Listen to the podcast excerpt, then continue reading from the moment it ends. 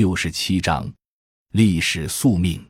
在二十世纪，巴西至少有三位总统因为推行惠民政策而触犯了本国精英与美国的利益，最后下场十分悲惨。第一位热图利奥·巴尔加斯，他创立了巴西国家石油公司，而且给予穷人社会权益。巴尔加斯被本国精英控制的媒体污蔑贪污腐败。一九五四年，他自杀身亡。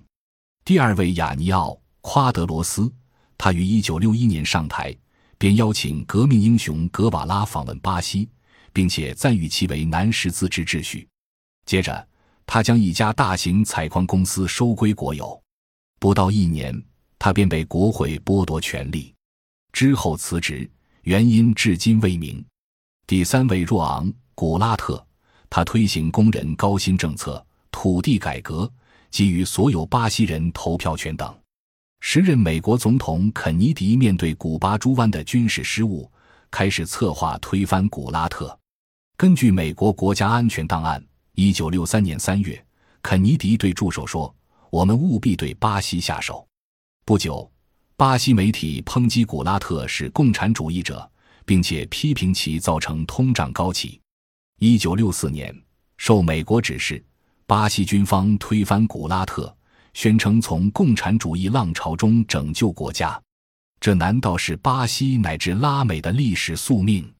小结：二零零三至二零一一年，卢拉政府搭上跨国金融资本投机粮食及能源市场的便车，由此由本钱出台亲民生政策，颇得民心，但同时延续亲跨国资本的经济体制。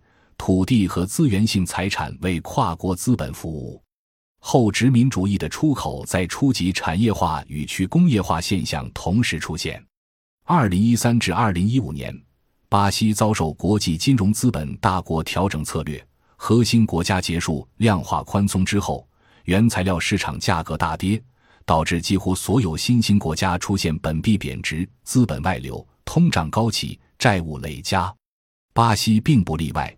政府应对危机改行紧缩政策，削减公共开支，增加税收，上调多种商品价格与费用。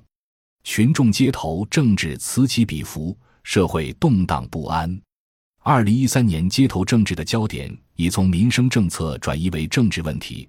二零一五至二零一六年，巴西右翼力量借由经济困境及石油公司丑闻推翻总统罗塞夫。跨国资本利益与大国地缘闭源战略，始终左右着发展中国家的政治稳定性。一期比较研究证明，包括巴西在内的拉美、非洲等前殖民地的国家，大凡跟从核心国实行了金融资本自由进出的，都深陷危机。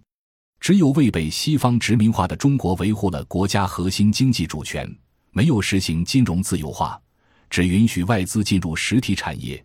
并以本币增发对冲外资来推进本国信用快速扩张，由此，中国是发展中国家中唯一既完成了工业化，又由国家掌控足够庞大金融资本的经济体。尽管中国自主工业化和自主金融化过程中也有很多不尽如人意的问题。感谢您的收听，本集已经播讲完毕。喜欢请订阅专辑，关注主播。主页更多精彩内容等着你。